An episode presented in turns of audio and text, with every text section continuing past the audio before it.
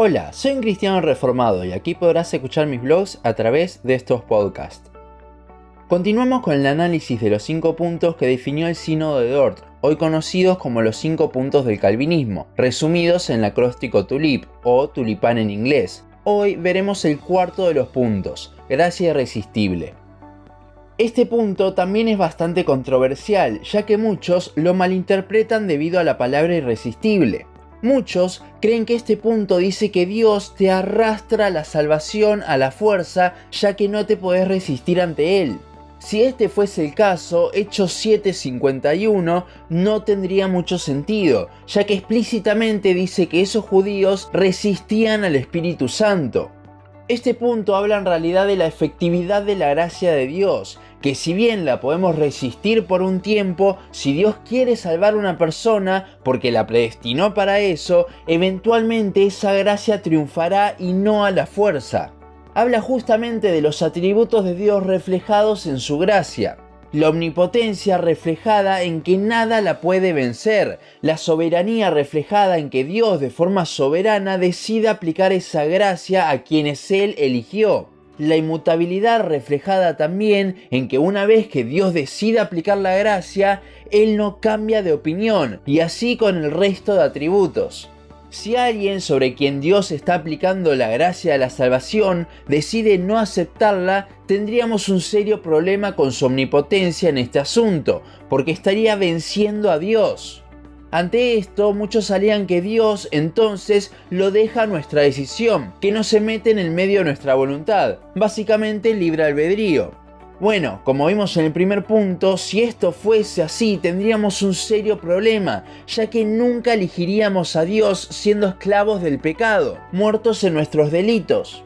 Además, podemos ver en la Biblia que Dios no es esa persona que no quiere afectar el libre albedrío de la gente, si lo tuviesen. Filipenses 2.13 dice, porque Dios es el que en vosotros produce así el querer como el hacer por su buena voluntad. Si Dios no interviniese con nuestra voluntad, entonces tendríamos un serio problema con este versículo, ya que dice que lo que nosotros, los cristianos, queremos y hacemos, nace de Dios, no de nosotros mismos. Entonces sí, podemos resistir a Dios, pero eso es porque Dios lo permite con algún propósito hasta que finalmente su gracia triunfa. Esto lo vemos por ejemplo en Jonás o en el faraón en Éxodo. Dios endurecía el corazón de Faraón, Éxodo 4:21, para que no dejara ir a Israel, resistiendo a la petición que Dios le estaba haciendo por medio de Moisés, con el fin de mostrar su poder y que muchos le conozcan, hasta que finalmente la voluntad de Dios se cumplió e Israel fue liberado.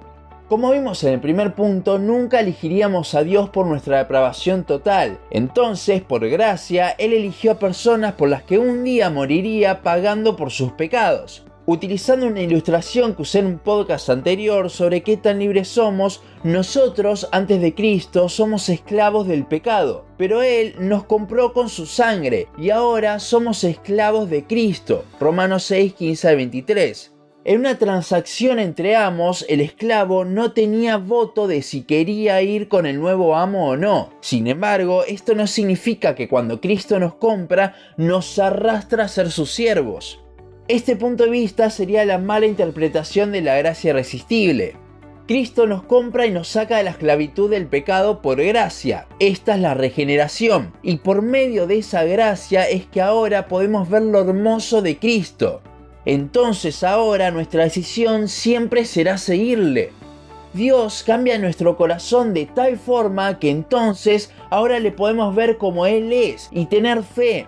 Decir que nosotros podemos no decidir por Él una vez que Dios aplica esa gracia, nos regenera, nos hace libres del pecado y nunca irá a Él, sería lo mismo que decir que Dios se equivocó al elegir a una persona para regenerarla que Cristo murió por alguien en vano, entonces esa sangre que él pagó sería desperdiciada. O también está el pensamiento de que la regeneración viene después de la fe, que somos regenerados porque creímos. Bueno, eso ya lo vimos en el punto de la depravación total, que es imposible y hace que el hombre sea quien se lleva la gloria por su salvación.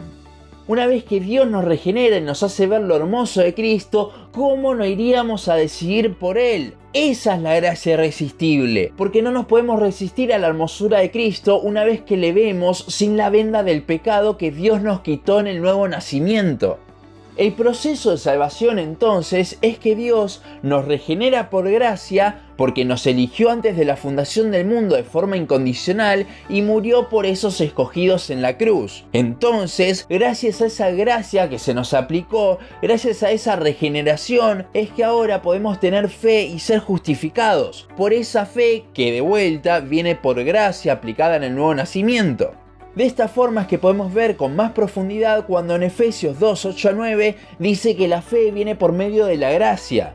También Juan 3.3 cuando dice, el que no naciere de nuevo no puede ver el reino de Dios. Deja bien en claro que para tener fe en Cristo, para poder verle, primero debemos nacer de nuevo. La gracia irresistible dice entonces que cuando Dios nos regenera por gracia, esa gracia no será ineficaz y no nos dejará ir, sino que es totalmente eficaz e irrefutablemente iremos a Él, por más de que Dios nos deje resistir un tiempo con algún propósito. Esto también tiene mucho sentido cuando vemos la correcta interpretación de 2 de Pedro 3.9 que vimos en el podcast anterior, el cual afirma que Cristo no vendrá de momento, sino que es paciente esperando a que todos los que Dios eligió vengan al arrepentimiento. Esto significa que ninguno de sus escogidos se perderá, Dios no perderá ninguna oveja. En conclusión, la gracia irresistible no muestra a un Dios arrastrándonos a la fuerza a ser parte de sus hijos, sino que justamente todo lo contrario, muestra cómo Dios nos cambia para que nosotros podamos tener fe.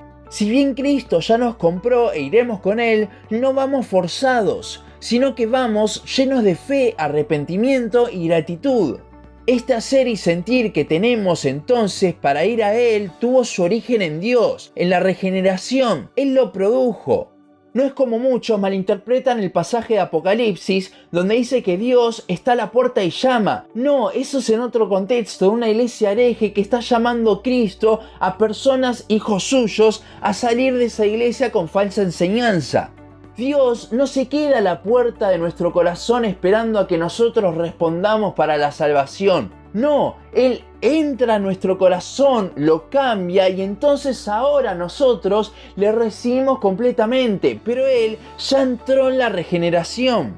Dios es 100% autor de la salvación. Si bien no podemos negar la responsabilidad humana porque la Biblia demanda que nos arrepintamos y creamos, todo eso viene por la previa iniciativa de Dios para elegirnos, morir por nosotros y regenerarnos. A partir de la gracia que Él aplica es que nosotros podemos creer y arrepentirnos. Y es esa gracia totalmente efectiva, haciendo que todo sobre el cual se aplica termina creyendo por el simple hecho de que viene de Dios y Él no falla ni deja que nadie por quien Él murió se pierda.